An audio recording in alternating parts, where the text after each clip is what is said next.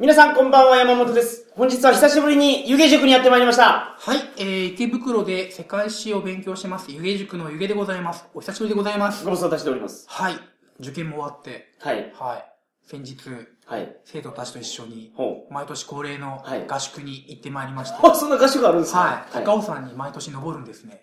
おー知ってます？高尾山。高尾さんって聞いたことありますけど、はいどこの山か知らないです。えーっと、八王子ですね。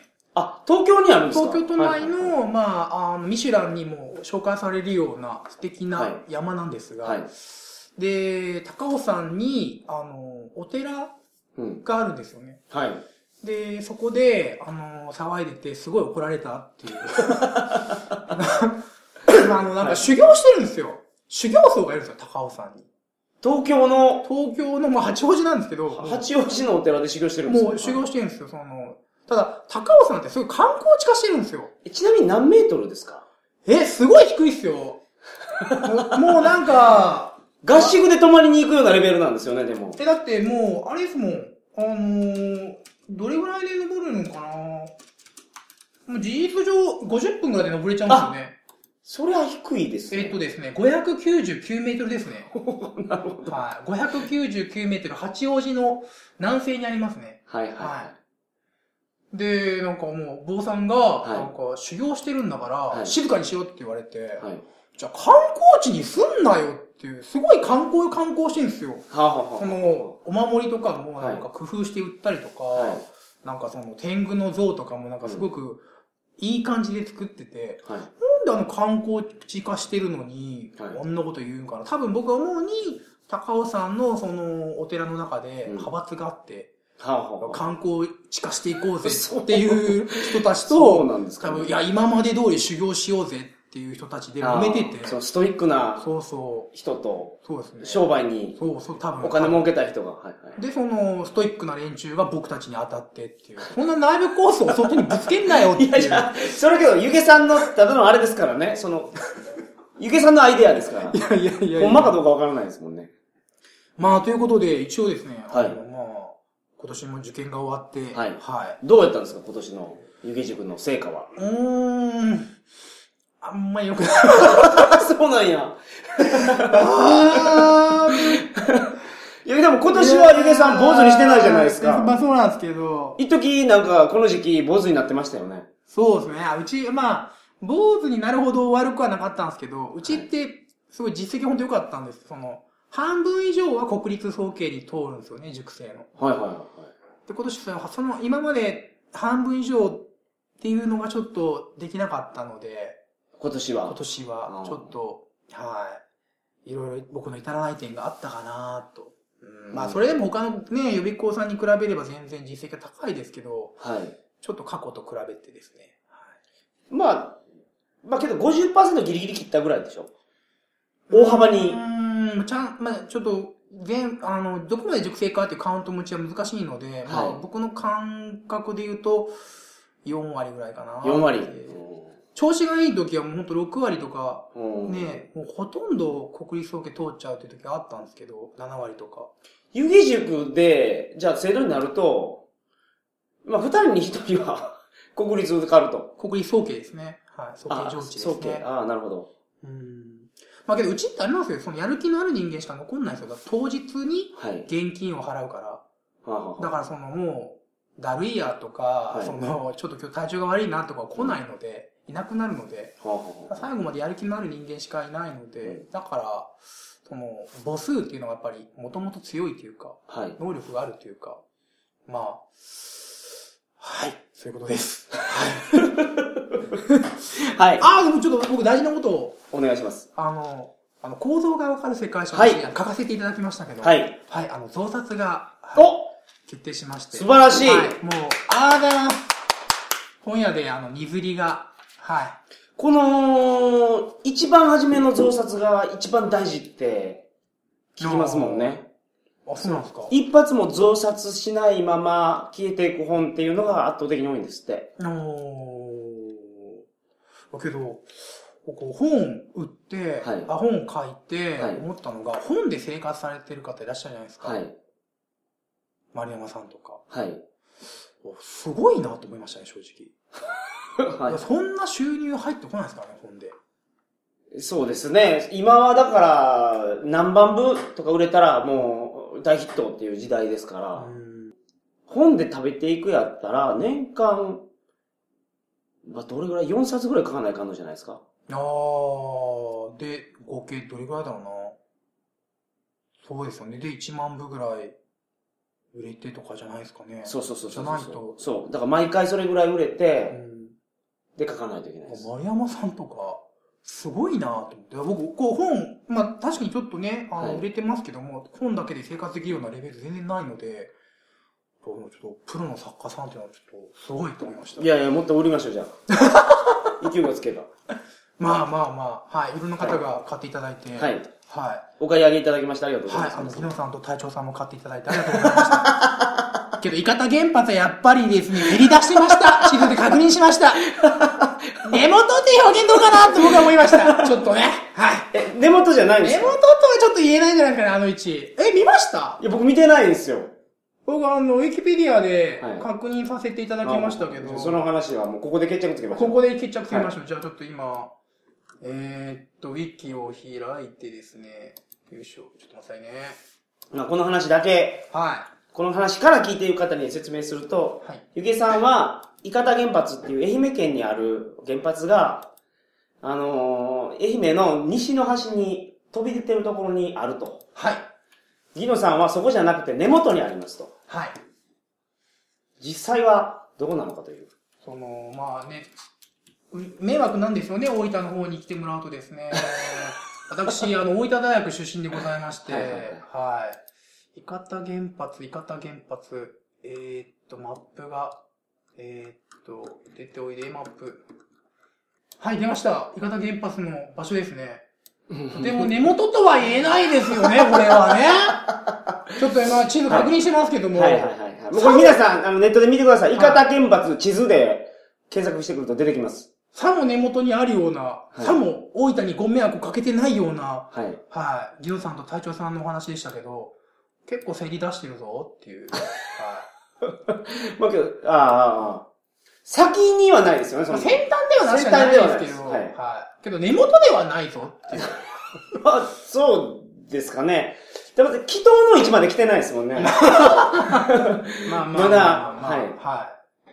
そうですね。はい。はい。ということで、あの、伊方原発は、引っ込めていただければなと そん思います。な今更無理でしょ、そんなもん。いやいや、もうね、ここ、だってあれですよ、文後水道ですよ。文後水道って言うと、あのね、関サバ、関味が有名で、はいはい。はい、あの、大分の特産品でございまして、はい。それがね、ちょっと、伊方原発さんのせいでってなっちゃうとう、んあれですので、はい。まあ引っ込めていただいて。それね、あここで取れるサバめちゃめちゃ美味しいですから。食べたことないですかね、僕大分いましたけど。だって、学生でしたから。関サバはね、やっぱブランドがついてるから、あの、高いんですけど、うんそこで取れたサバが、うん高知の清水港に上がると、うん清水サバっていう名前なんで。あ、そっか。揚げた港の名前がつくそうなんです。はいはいはい。安く食べれるんですへえ、美味しいんですか？よ。美味しいです。うんサバってあんまりお刺身で食べれないですね。はいはい、あの、なんか虫が入ってるとか言いますよね。あ、虫が入ってるかっていうか、すぐ腐る。足が速いって言われるんですけど、はいはいはいすぐ腐るんで、その、しめサバって言って、お酢につけたりするんですよ。はいはいあれ腐らないような。工夫をしてるのがほとんどじゃないですか。はい。高知はお刺身でバンバン、な清水港に上がった。関サバと同じところで取れたサバが。おー、贅沢ですね。坂口さんいるじゃないですか、その、福井の。福井の。はいサバすごい好きやサバラジオサバラジオ。はい。福井のサバは全然あの、あの辺で取れたサバじゃなくて外国から入ってきてるんですよ。まあ、機会があれば、はい。はい、サバを。はいサバね、遅れないんですよ、だから、その、あ、足が。足が速いから。なるほど。そうなんですよ。まあ、高知に来ていただくということで。はい、わかりました。はい、ありがとうございよろします。くお願いします。はい。今日は何の話をしていただけるんですか？今日全く打ち合わせしてないですけど、はいあのー、もしダメだったら教えてください。あのいえいえ、なんでしょう。シビリアンコントロール、今、あの、ニュースで話題になってる。あのー、軍隊を、はい。軍人がコントロールするんじゃなくて、で、その、政治家文官とか文政治家はいがはいコントロールしますよっていう話ですね。なるほど。はい。それをちょっと昔から、ちょっと、見ていこうかな。わかりました。はい。はい。よろしくお願いお願いします。します。それでは鳥かご放送始まります。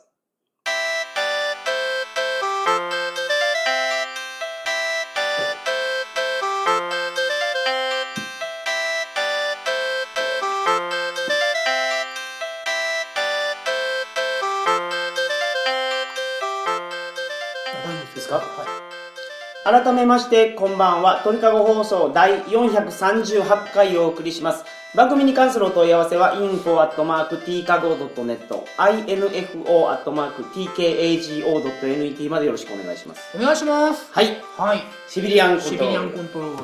文民統制とか文官統制とかっていうふうに言うんですが、シビルっていうのが英単語で言うとこの市民だと市民。そうですね、そうですね。市民のコントロールってことはい。ですね。政治家とか、まあ、はい国民とかが軍隊を統率しましょうって話です。はい。で、いつから話そうかなというと、まあ、じゃあ、昔の、はい唐の時代、あの、中国の。そう、遣唐使の唐の時代、はいはいはあの時代から話したいんですけど、い。はい。唐の時代に、はいその北方民族が強いとはい。入ってくるから、はいどうしようって話になって、うん国境の警備隊長の権限を大きくしたんですね。はい。で具体的には警備隊長は軍隊に、し軍隊を指示、軍、兵隊に指示出しをするだけではなくて、はい。えー、そこで税金も取っていいよと。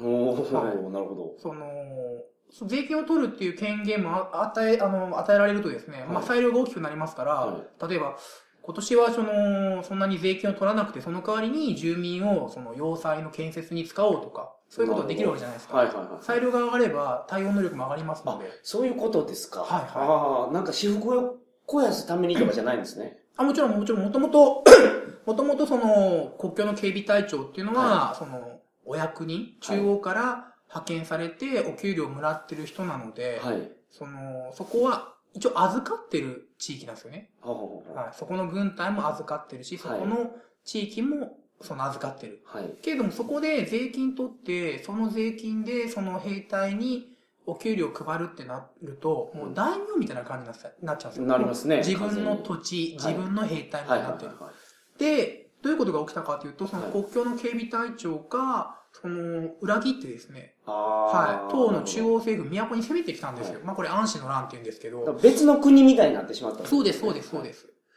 で、そういうことが、まあ多々あったので、うんその後、まあ、立ち捨て唐の後は、さしすせ宋になるんですけど、あの、はいはい。日宋貿易とかの宋ですね。宋の三大発明の宋なんですが、宋の時代に、軍人にその権限を与えると、そういうことが起きるから、軍人の権限を極力減らしましょうっていう方向になったんですよ。うん、なるほど。文治主義、文民党、あの、文治主義って言うんですけど、それすみません、千、え、それ西暦で言うと何年ぐらいですか？えっ、と、唐の時代がですね、はいまあ、618年とか、おそんなに昔の話。そうですね、だからその、聖徳太子の時は遣隋使とかですから、はい。まあそれぐらいですよね。隋の後唐ですからすぐ。遣唐使、小野の妹子が、小野の妹子、遣隋使ですね。あ遣隋使まあ、まあ、隋が短いので、はいまあ、大体聖徳太子と同じぐらいと考えてもらっていいです。なるほど。はいはいはい。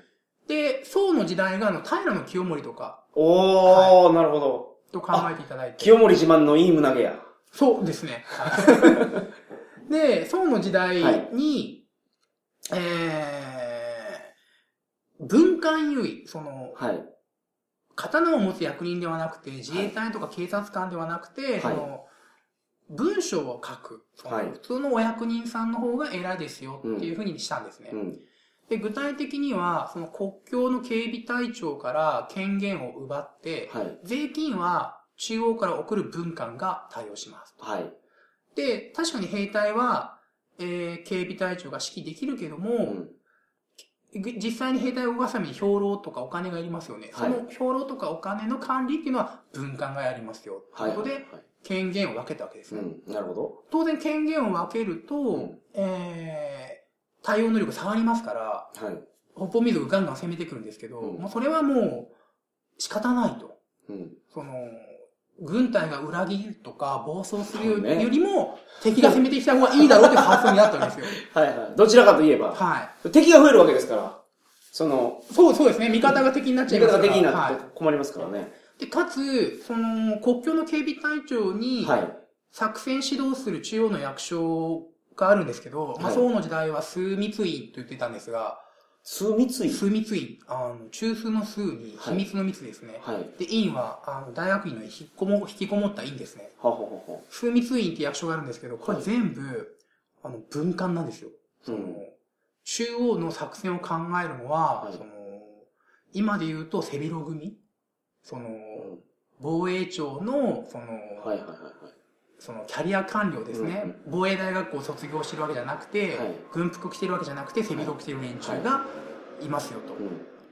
ということで徹底してて、はいえー確かにそうっていうのは軍事力が弱かったんですけども、うんそういったその反乱とかがなかったん。ですね。はい、で、現在の日本っていうのが、はい。この宋のシステムとほぼ似てたんですよ。似てたっていうか、そうでしょ？えーまあちょっと最近、今、今日日付の言っちゃっていいですか ?3 月27日。いいです。はい。これ3月27日なんですけど、はい。ちょい1週間2週間前に、そのちょっとシステムが変わったので、あそうなんですか、はいい、や、今どういう方ことになってるんですか？なんかニュースでよくその、総理大臣が、はそうです、そうです。その話をちょっとしようかなとはは思って。はで、ちょっとじゃあ話元に戻すと、はいで、日本っていうのは、はあの、すごくシビリアンコントロールが、はいまあ、2週間ぐらい前まで強かったんですね。い。はい。っていうのが、その、先の対戦っていうのが、うんその、軍人たちがやらかしてしまったんですよね。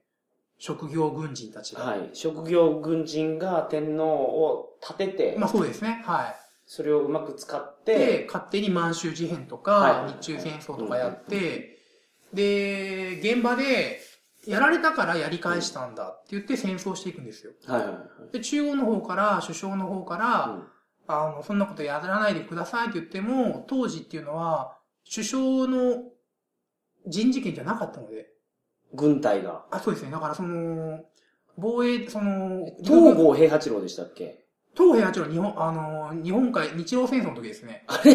はい。誰でしたっけ？なんか、山本五十六？あ山本五十六は、太平洋戦争の時の、はい、司令長官ですね。そ、その時のトップ、軍のトップっていうのは誰ですか？天皇ですね。あ、天皇が統帥権を持ってるっていうことなんですよ。で、一応、建前上は天皇が、その軍隊の人事権を持ってるって話になってるんですけど、はい。実際その、じゃあ天皇がそこまで、うん。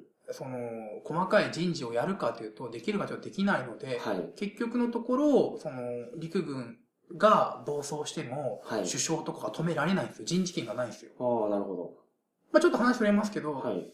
まあその反省から現在日本の首相っていうのはすごく強力な人事権を持ってます。その、大臣全部首相の考えで選べますし、はい。口頭で君大臣ってすぐ任命できますし。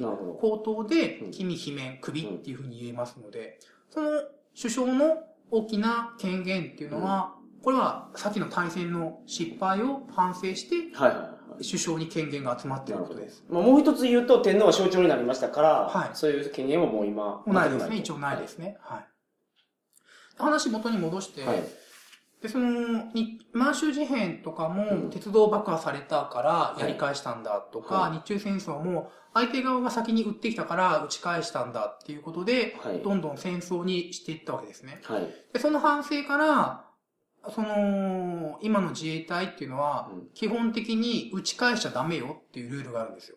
その、撃ってきたら、撃たれましたってまず報告をして、はい。現場の部隊が。で、それが、その、まあ、小隊が撃たれましたって、はいその、中隊長、大隊長に伝えて、はい。で、作戦司令部に伝えて、はいで、そこから、その、なんですかね、えっ、と、防衛庁に伝わ、あの、まあ、りえー統合幕僚本部に伝わって、防衛庁のうんぬんって言って、防衛大臣、官房長官、首相って来て、で、首相が、うん、打ち返していいよしたらまたこう、その、じ逆を行くわけですよ。はい。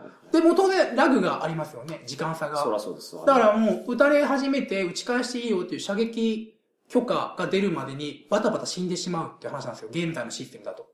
そうですよね。で、はいそれが問題になってたじゃないですか。そうですその、だから、うん撃たれないと、打ち返せないし、返せないし撃たれたとしても打ち返していいって言われるまでは撃たれ続けなきゃいけないんですよ。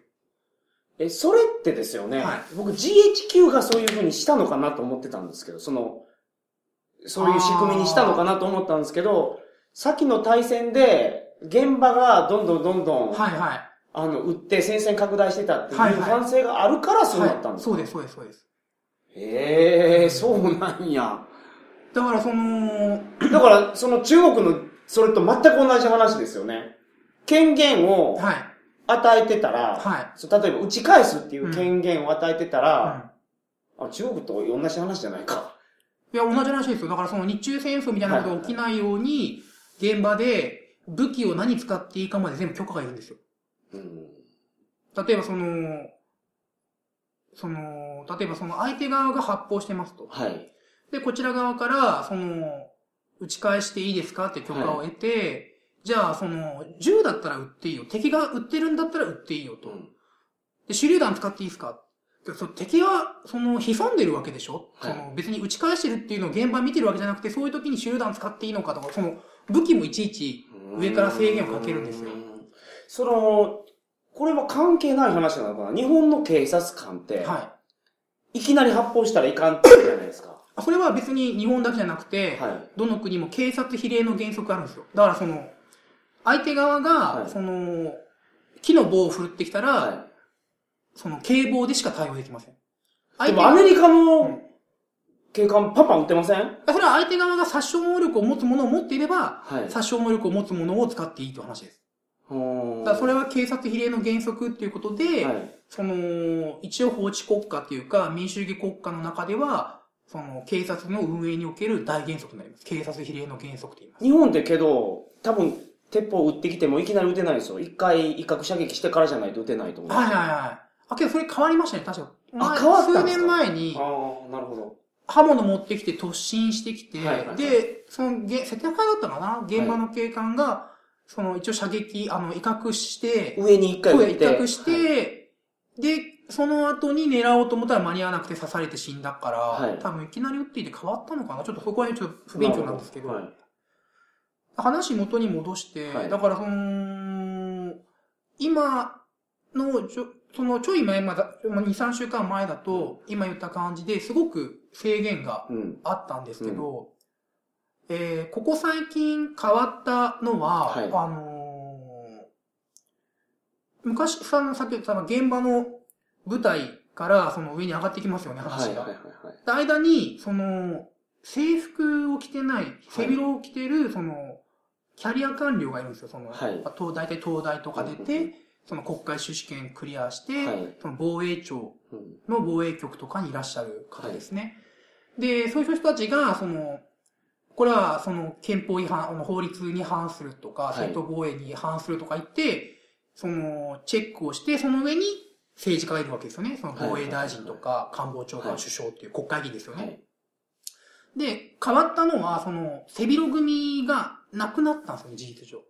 そのうん、国会議員が、その、首相、官房長官、防衛大臣が直接、その、指揮官、あの、はい制服組ですね、い防衛大学校出てる連中に指示出しができるようになったんですよね。うん。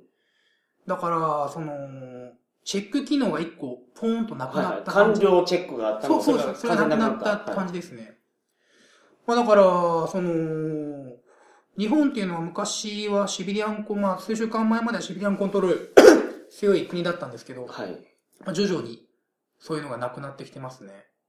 徐々にっていうのは、ただ、総理大臣っていうのは、シビリアンコントロールの方じゃないですか。軍事確かにじゃないから。軍人じゃないですけども、はいその、軍人じゃないですけども、その、まあ、そうなんですよ。そういう風に安倍さんは言ってますね。お確かに、安倍さんはそういう風に言ってます。僕は、はい。国民の代表で、はい国民から選ばれたトップが、うんその、軍隊を統率するんだから、うん。防衛大臣とか、はい。官房長官は基本国会議員だから、シビリアンコントロールは担保されてるっていうふうに言います。はい。けど、僕は、それはちょっと違うかなと思います。その、例えばさっきの、その敵が潜んでる状態で攻撃してしまうってなると、それはもう正当防衛とかじゃなくなりますよね。うん。でも敵なんでしょ？けど、その認識も敵がガンガン撃ってきてたらわかりますよ。はい。けど、敵なんやったら僕もういいと思いますけど。敵か何かわからない。そうそう。敵か友達かわからない状態やったらそれは問題ですけど。で、その、武器なんかも、はい。その、あ、じゃあちょっと、そそうなんすか、僕、その、僕、か僕簡単に言うと、僕、はい政治家アホだと思ってるから、はいはいはい。アホな政治家とアホな軍人だけでやってしまうっていうのはすごい怖いなと思うんですよね。官僚は賢いってことです。僕はすごく官僚支持してます、ね。なるほど。じゃあちょっと話変わりますけど、はいじゃあ軍人がいかに愚かかっていう話をできれば、はい。そのドイツドイツ帝国っていうのがあったんですよね。はい1871年に建国されて、まあ明治の最初ぐらいにできたんですよ。はいドイツ帝国で。で、この国っていうのは、その、ちょっと資料集見ましょうか。はい。軍人たちが作った国なんですね。まあ、ドイツ騎士団の末裔たちが作ったんですが。今のドイツと違うんですか？ドイツ帝国って。あ、ほぼ同じですね。はい資料集201ページ、201ページに、はい。浜島の、今使っているのは、浜島の世界史将来ニューステージ。ドイツって結構新しい国ですもんね。そうですね。あの201ページ。歴史が。そうです、そうです。201ページ右下にドイツ帝国の成立ありますね。はいはいはいはい、あります。これあの、プロイセンっていう国が母体になってうんうん、ドイツっていう国ができたんですけど、はいドイツ帝国の成立式、これどこでやったという、どこでやったか知ってます？ドイツ帝国の成立式ですよ。うん。フランスのベルサイユ宮殿でやったんですよ。フランスと戦争して、はいドイツ帝国の統一、建国をうん邪魔す、邪魔する可能性があるフランスをぶっ倒して、うん。そのフランスのベルサイユ宮殿でドイツ帝国の成立式をやったんですね。はい。で、201ページ右下に見てわかる通り、サーベル高らかに掲げてますよね。はい。まあ、非常に軍事国家なんですよ。軍人軍人してるんですうん、うよ。ん、うんドイツ騎士団が母体なので、もともとうん。。はい。で、このドイツ帝国っていうのが、確かに戦争によってね、鉄血政策っていう戦争によってうん建国された国で、はい。非常に軍人の、えー、発言力っていうのは強かったんですよ。はい。あのー参謀本部システムも、このドイツが初めて作ったんですよ。参謀本部システムってわかりますかね？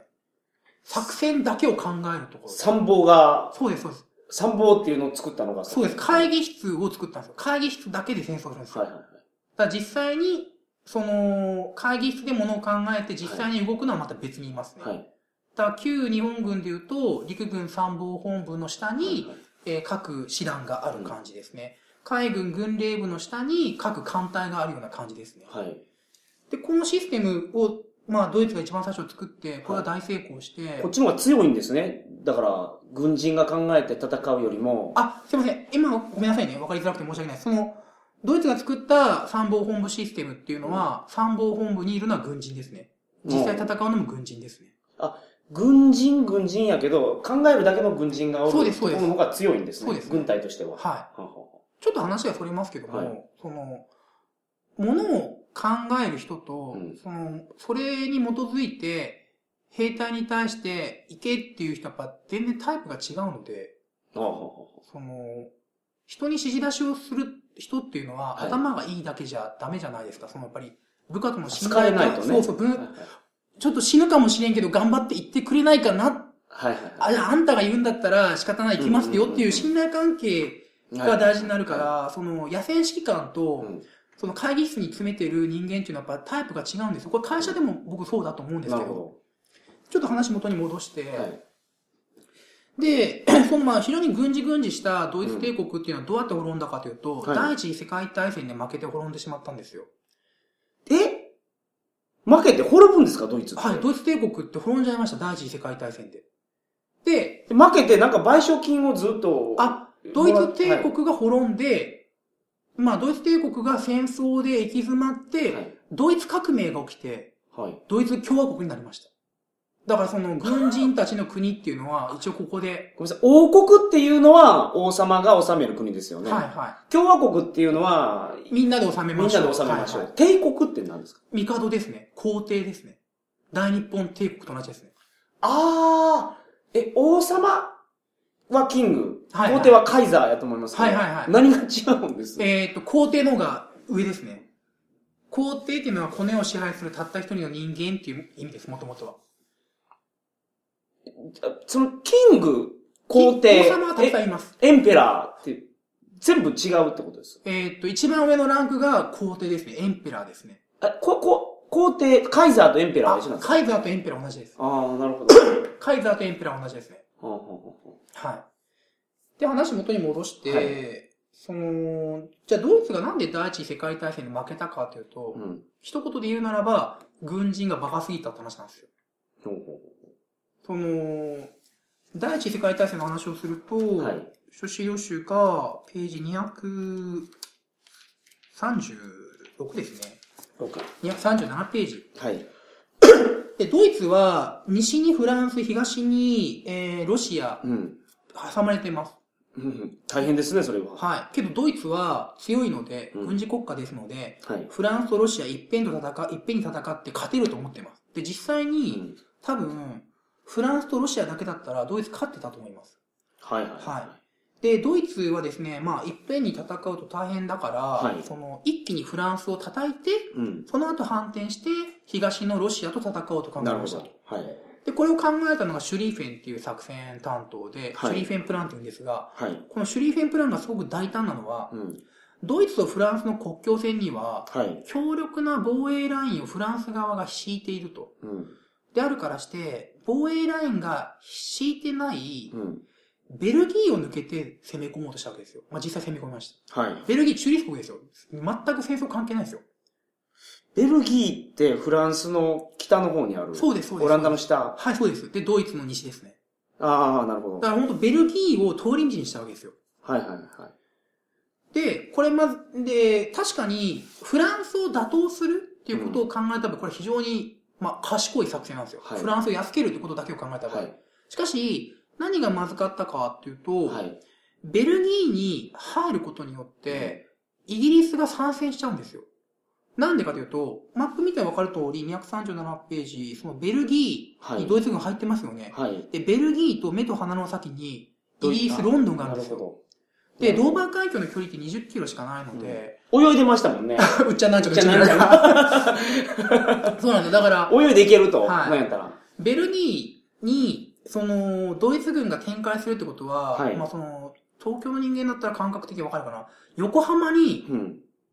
敵、敵の大軍がいるわけですよ。うん。でもちょっと首都近くにも全然その敵の大軍がいて、うん。で、防衛するためにこのままじゃイギリスはやばいと思って参戦しちゃうんですよね。うん。うん。だからその、これスイスから行くのがダメだったんですか？先生山ですからね。大変やと。はい山だから大変です、ね。ベルギーは低地ですので。なるほはいどね。あですからそのフランスを倒す、そのための通り道としてベルギーを使うっていうことに関しては、うん目の前の戦術目標に関してはあ。、うん。戦術に関してはそこはクリアしてるんですけども、はい。その政治的な感覚、うん。都ロンドンと目と鼻の先にドイツの大軍が展開したら、イギリスは参戦するっていうことをやっぱ読み切れてないわけですよ。うーん。そういうもんなのかな？いや、そうです僕てかいや、イギリスってう、んそんなにビビります、だって、ビビります、ビビります。ドイツは、まあ、目と鼻の先ですけど、大軍がいて、いフランスにガンガン行ってるわけでしょけどその、行っとんなーって見てるだけじゃないですか。いや、だって、え、じゃあ、高知県はい。があるじゃないですか。はで、その、高知の沖合に、はい。すごい中国の艦隊はいが展開してアメリカに行くっていう時にやっぱびっくりするでしょ。あー、なるほど。じゃあ自分の近くに、これよくある話の、ちょっと話それますけど、はいその、あの、朝鮮戦争の時もそうなんですよ。はい。アメリカは、その、中国領内に入るってことは考えてなかったのよ、当時、朝鮮戦争で。けど、中国の国境に近づいてるから、はい中国はうちに来ると思うわけですよ。はい。で、中国側が参戦しちゃうんですよね。だからそ、の、相手側の、相手側の領土をはい犯してないから大丈夫っていう発想はですね、はい。外してよくやるんですけど、はいそれ外して失敗してるんですよ、今までの歴史で。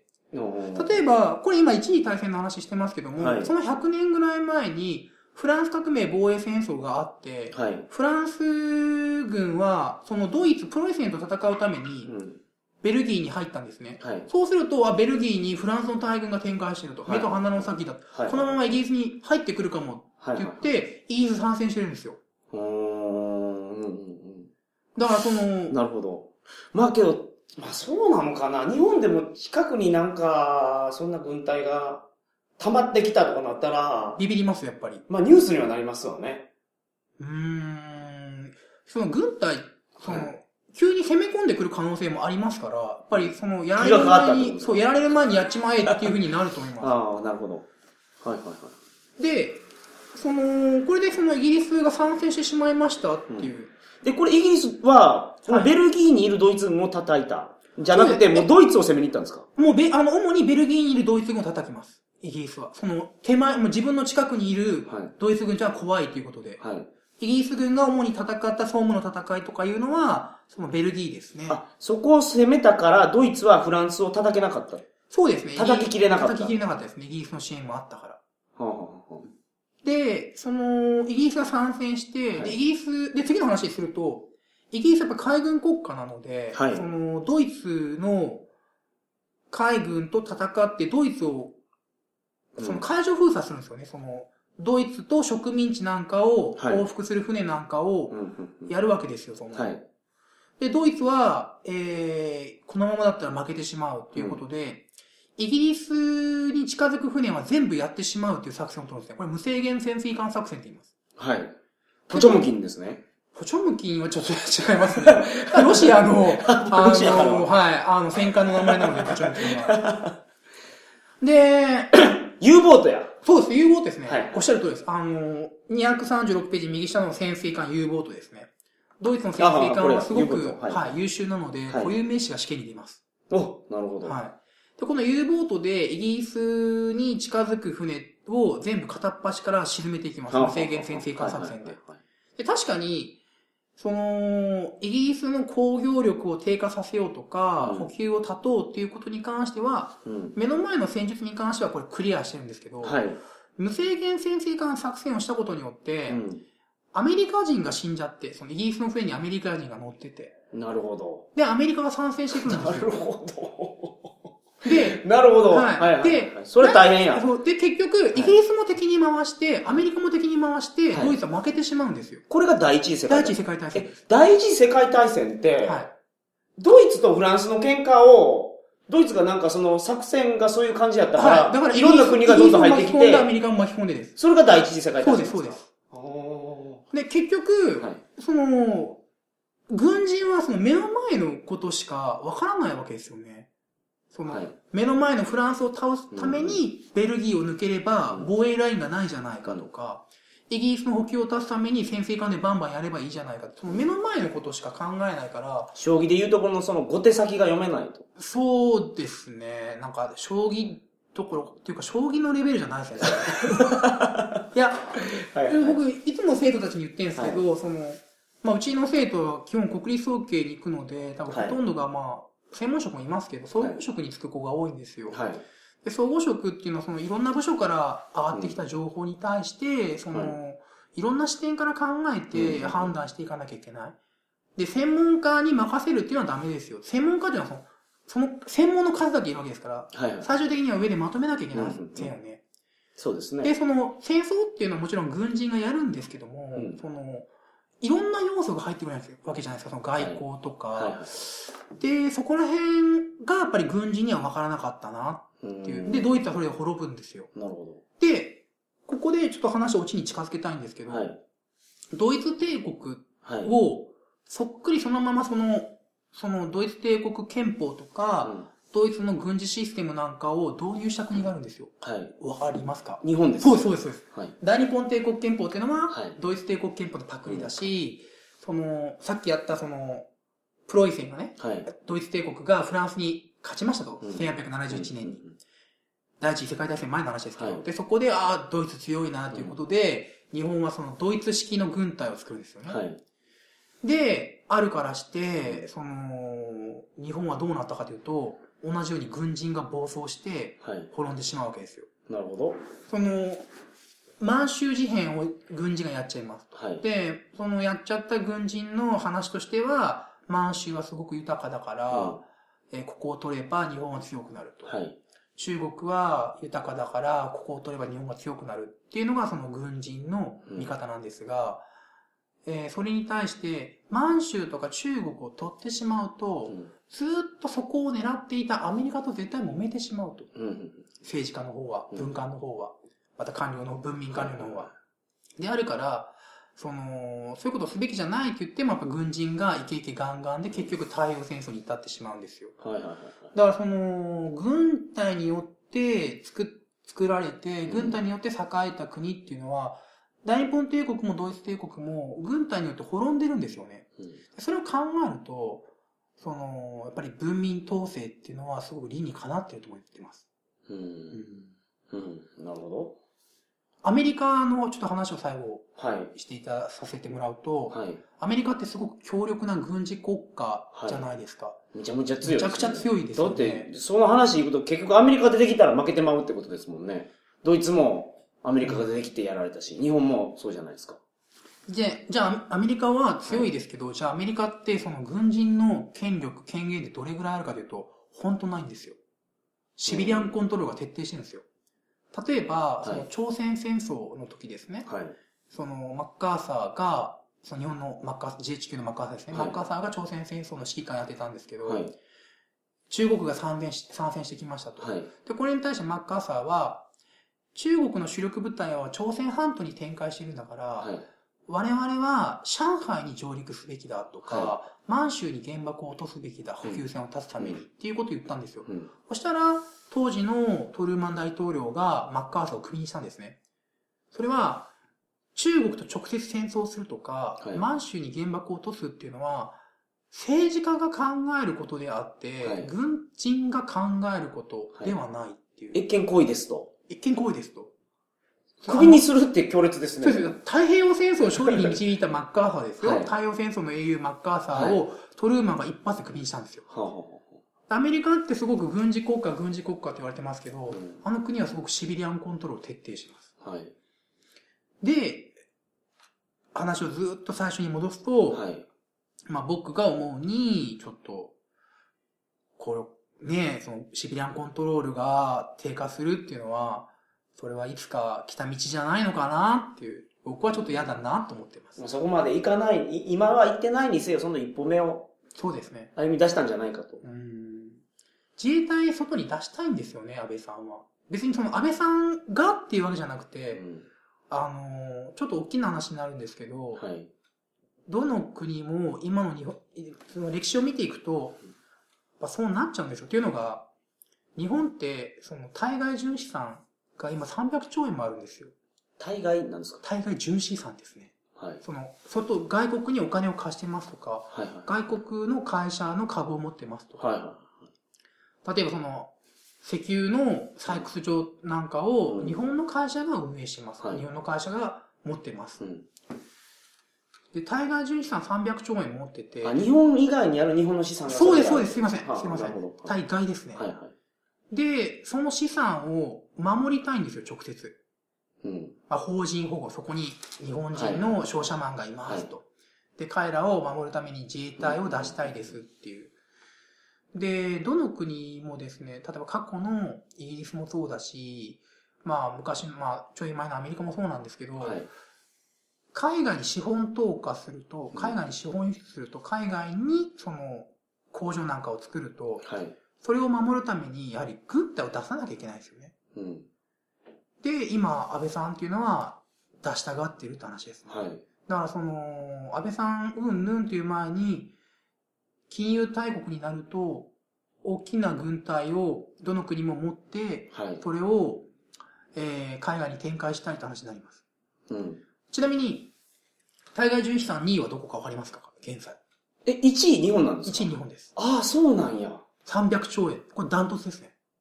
ああ、そういうことなんですか、アメリカとかは、例えばアメリカの中だけでアメリカの資産がほとんど終わってるアメリカの場合は、その、外にも相当出してますけど、はい。逆に、あの、入ってきてる部分もあるんですよ。借金してる部分もあるんですよ。ああ、だからその、プラマイで考えると、はいあの、そんな大きくないですね。確かに出してる部分もあり、かなりありますけど、2位、2位。中国じゃないそうです、中国なんですよ。はいはい。1位が300兆の日本で、はい。2位が200兆の中国で、はいで、中国何をしてるかというと、2年前かな、もう空母持ちましたよね。はいはい。空母っていうのは、あれはその、飛行場を、まあ飛行機が離着陸できるわけじゃないですか。はい。その、海外に基地を展開するわけですよね。うん。も、もろに攻撃兵器なんですよ、空母っていうのは。つまり外洋艦隊、外に軍隊を出しますよってことを想定して空母を編成している。で、これはは、投下した資本の安全性を確保するためなんですよね。うん。だからその、まあ、いいとは言いませんけども、その、どの国も、その、金融大国になる外国にお金を貸すと、うん。同時に、その、それを守るために軍隊を出したがるんですはいはいはいで、その一環、軍隊を出しやすくするために、まあ、今回、ちょっとシビリアンコントロール、まあ、その、軍艦の統制っていうのをちょっと外したっていうのがありますね。はい。うん。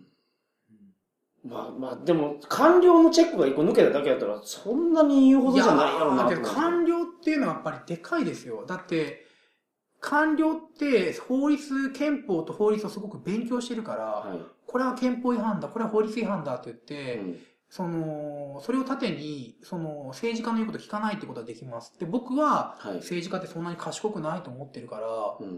やっぱり、なんだかんだ言って日本回してるの官僚と思ってますから、だはい。からそこはちょっと大きいかなと思います。うん。なるほど。はい。なるほど。はい。そんな大きい変化が。そう、だから、ね、今やってますけども、はい。ね、この数週間前のそのことが、うん数年後に、あの時がターニングポイントだったねってならなければいいんですけど、うーん。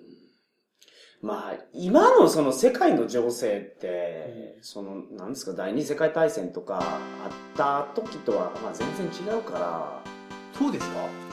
そんなに侵略したりとか、なんか危ないの？イスラム国だけかな？みたいな感じですけど、僕。いやー、まあまあ戦争のタイプとかは変わってきてますけども、はいはい。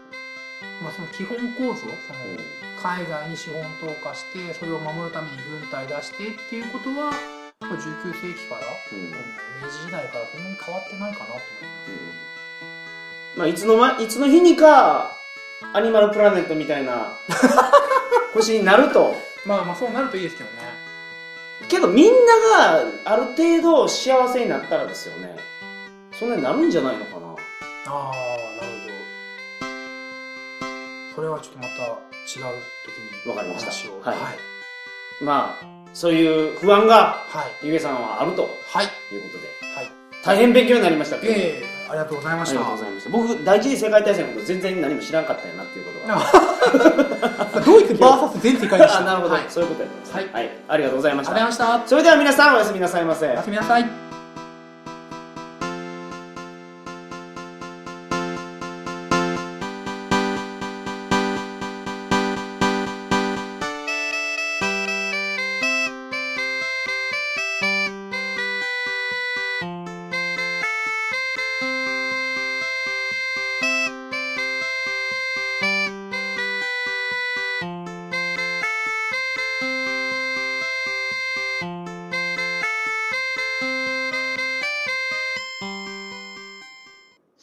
さんこんばんは。総水ラジオ始まりました。総水ラジオが始まったんですか？おかしいですね。これどういうことなんですか？何の、何もないです。ありがとうございます。告知です、告知あ、。告知なんですか？これ。これは、はい。なんか、そう、結構テンション高いですね。今日は大丈夫今日もよ。フル稼働で朝から頑張今日りましたよ。はね、僕ね、ほんまにもうフラフラで朝、何時に起きたっけ？朝ね、えっ、と、7時ぐらい。7時ぐらいから起きて、うん今もう12時回ってます。朝ね、ブーン、ブー。ン、携帯が鳴ってブる。携帯が鳴ってる。ブー。ずーっと鳴ってたんですよ。俺、坂口さんの携帯やかましいなと思って。止まって、で、またしばらくしたら、ブー。ン、ああ、なるほブど。ブー。ンで、ほんで、ええ加減出なあかんなと思って、で、出たら全然違う人の携帯だったっていう、ね、話がありまして、それであ、出て。その、話もいいんですか？もうそれは、それしだしたら、えーっとね、30分ぐらいは平気で行くからね、とんでもないモンスターが現れたんで、ここ。あの、昨日は、はい。総水ラジオの大阪イベントやったんですやらせていただきまして、非常に大盛況で、皆大さ盛況。ん、いっぱいまた来ていただ毎きまし年毎年人が増えてるのた。あんが嬉しない来るか。かいうぐらいの。だから、難波紅鶴いっぱいになりましたからね。そうそうそう、あんないっぱいで入った後の、クレイジー、なんていうの、クレイジー打ち上げみたいな。そう本当にね、うん。しかも、今回もすごくうまくできたと思う。あ思いません？なんかやるたびにうん、イベント上手になって俺たち磨いていってるよね。そう。磨いていってて、確実にもう、ななんか打ち合わせなんかしてないような、うんさらっと段取り通り進めて。でそのやっぱ本番やっててうん。受けてるのが嬉しいじゃないですか。ああ、そのドアドアっと。そう。ああ、だから。あれねなんか頑張って笑ってくれてる人もいるんかなと。うんうんうん。誘い笑いの人もはいはいるんかなますよ。とあの、ちょっと笑い屋の的な人もいると思います思よ。うけどやっぱりうん。ドカーンドカーンってなったらうん。演者として嬉しいですよね。それはどんどんエスカレートしていくんだそう俺たちの発乗って言がく。るからああ、それで乗っちゃって、もう大変なことになっちすごいゃった。楽しかった3時間ぐらいやっちゃったもん、俺。そう俺たちはね。あのねスタッフの人にうん。どんな感じですって言われました、僕、トイレ行ってる時に。あもう、もう、ぼちぼち終わりで。時点で、あの、30分押しで、うん最後のコーナーまだ残ってたから。もうぼちぼち終わっインザスカイが。あと、あと、終わりの時間だけ教えてくださいみたいなね。だ結局2時間の予定やったのが、はい。昨日3時間3時間やりましたやね。りましたか？ら。えいい気持ちになったんでね。気持ちよくなりすぎて3時間やっちゃいました。そうなんですよえーほんでみんなも喜んでいただいたんで喜んでいただいてよかったんじゃないかな。僕ね、グッズ持っていくの忘れてたんですよ。そうですよ。次。サバグッズを坂口さん売ってましたけど、もう即売即売に次ぐ即売に次そうなんぐですよ即売完売完売に近い状態ですわ。ありがとうございました、ほんまあにお越しいた本当だいてにねもう本当にまたどっかでやろうねまたね。こんこんだけ来てくれたらね、うん女子。もうねう、みんな美人なんですよ。そうなんですよ。べっぴんさん、べっぴんさん、一人飛ばしてべっぴんさそして一人飛ばしてべっぴんさん になるかん。らこ。れちょっとうまく突っ込んでほしいんですけど、そうやね俺毎回言いたいから、この、何よ この、なんなんですか、その、あの名前だけでも覚肩えて。に思ったボケっていうのをやりたいあそうそそれをやります。だから名前だけでも覚えて帰ってもらおうと思ってますべっぴ。んさんがね、来てます。べっぴんさんの全員べっぴんさんやそんなもん。っていうツッコミやろ？全員べっぴんさんやいうツッコミを入れなあかんやつはいはい暑いからね、それやってね。全員やろいうやつで、こはいれ同じことをイベントでやって思いっきり滑りましたから。反応が悪いっていうねまさかの反反応が応悪いんじゃないんですよ。まさかの坂口さんが突っ込まないから。まさかの俺が何も聞いてないっていう状態入りましたんでねもうちょっと緊張まあしてそうなんですよ。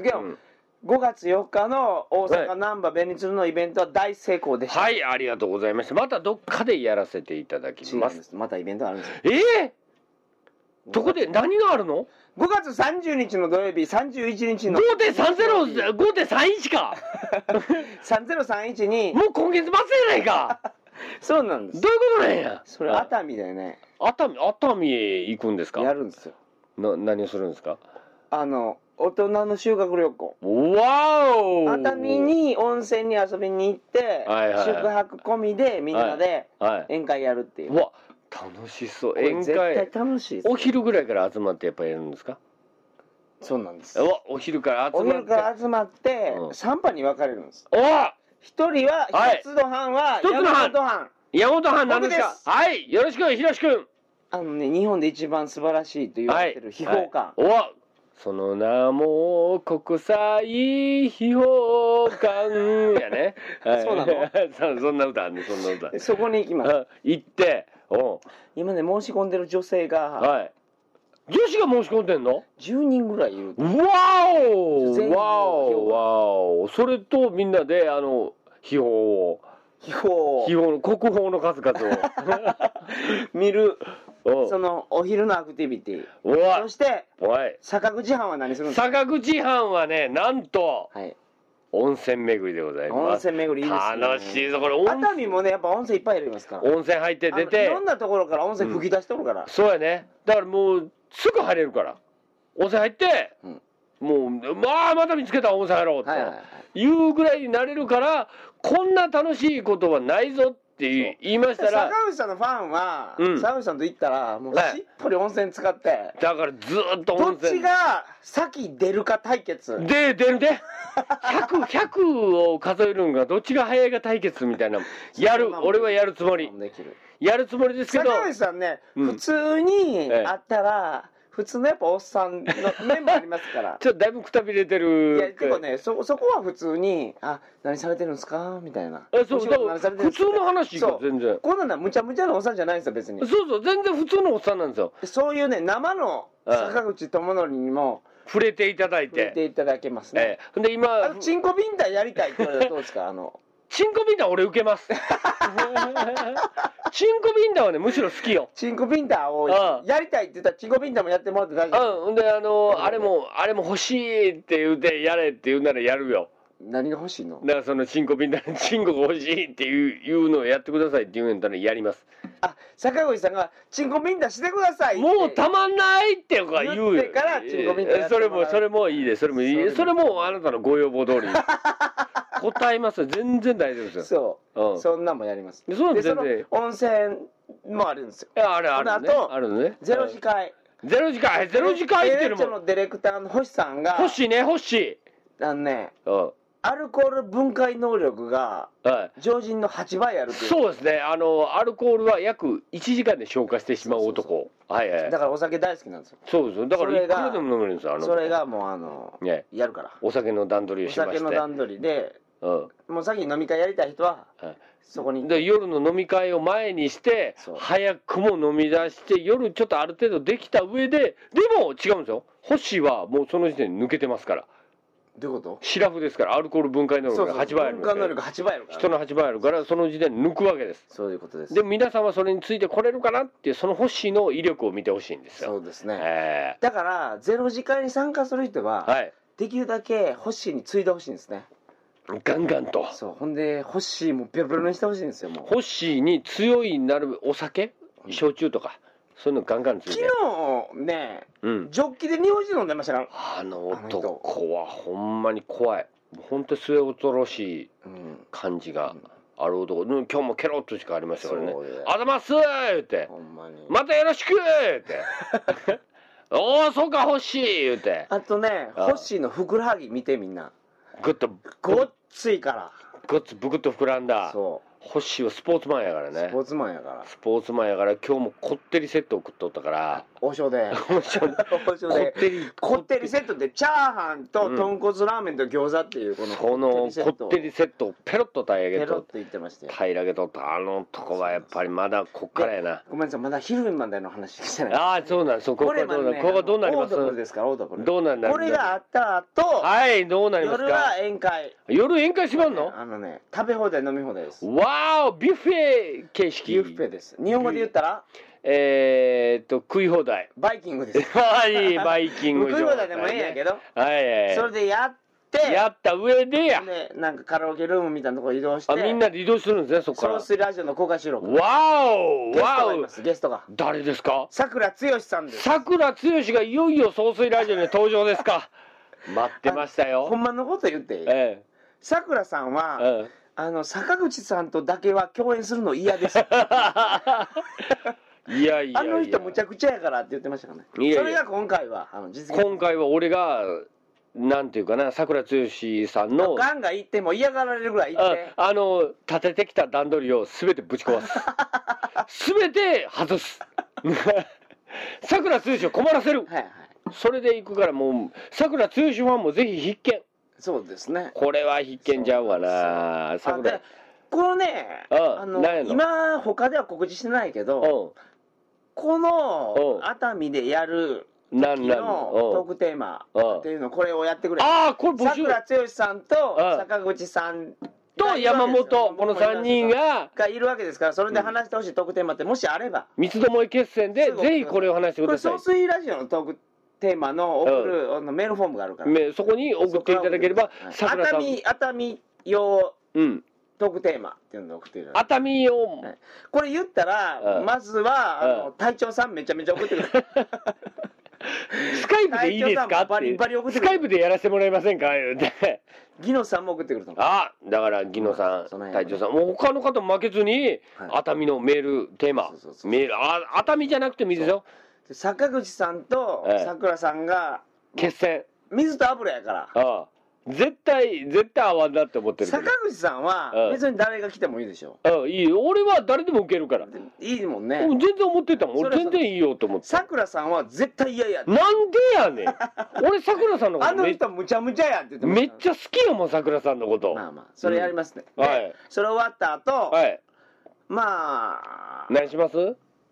角部屋を取ってるんですよ。おいしょ。角部屋でみんなで集まっておいしょどっこいしょ。なんかいろいろ秘密の秘密の話。秘密トーク。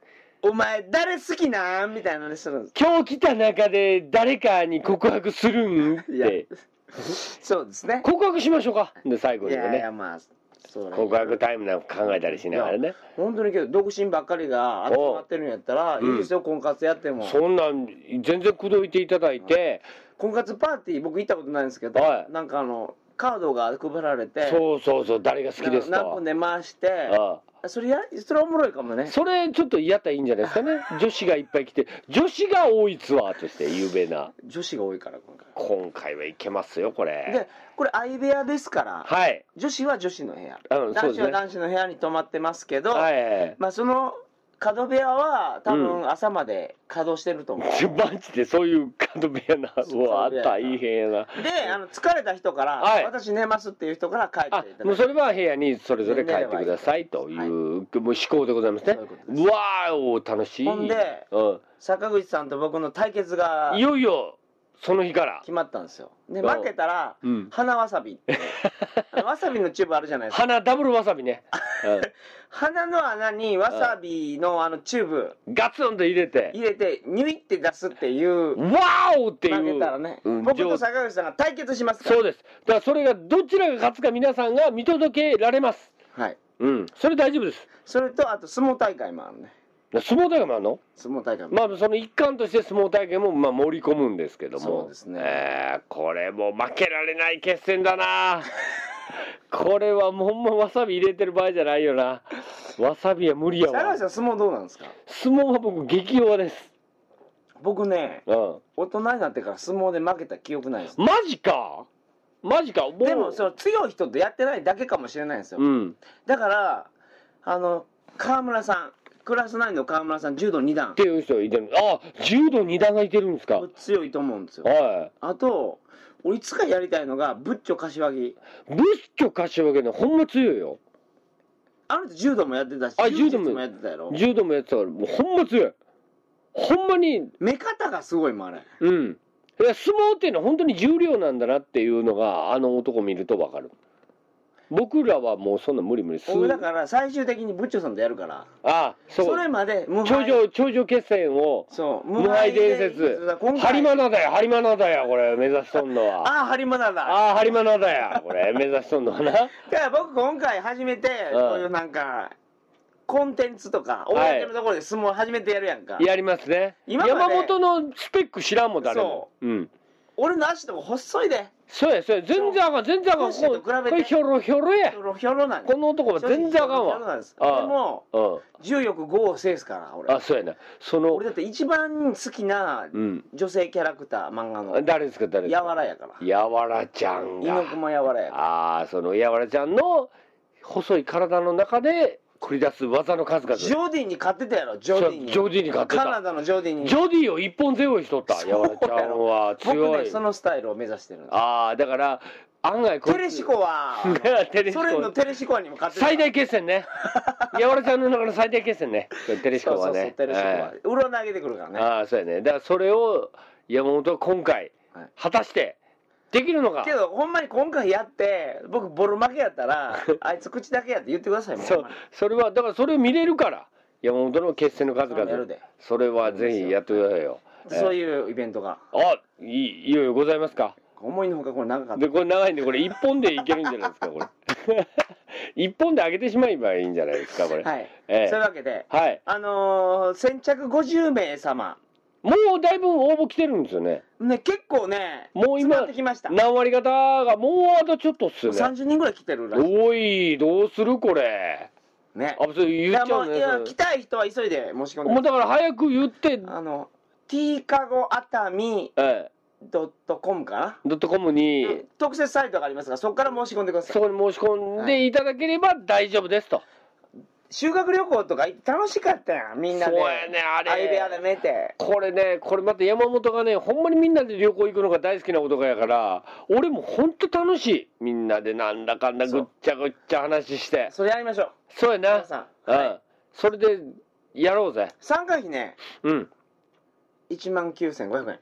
だから宿泊費が、はいえっ、と宴会とか全部入れてやろ？そう宿泊費も宴会代もの飲み放題とかも全部入れて1万9500円なんですよほんで寝る寝城があるからうん。これはいいんじゃないですか？そうなん小銭費はまあちょっと別になりますけど、それはもうしょうがない、ねどっからでもなんとか、行こうみんな。よしもうとりあえず動け。そういうことで。もうそんな動け、はい。そもうそんなもよろしくお願いします。んだからもうきっと5月30日ははい。みんなでガッツと。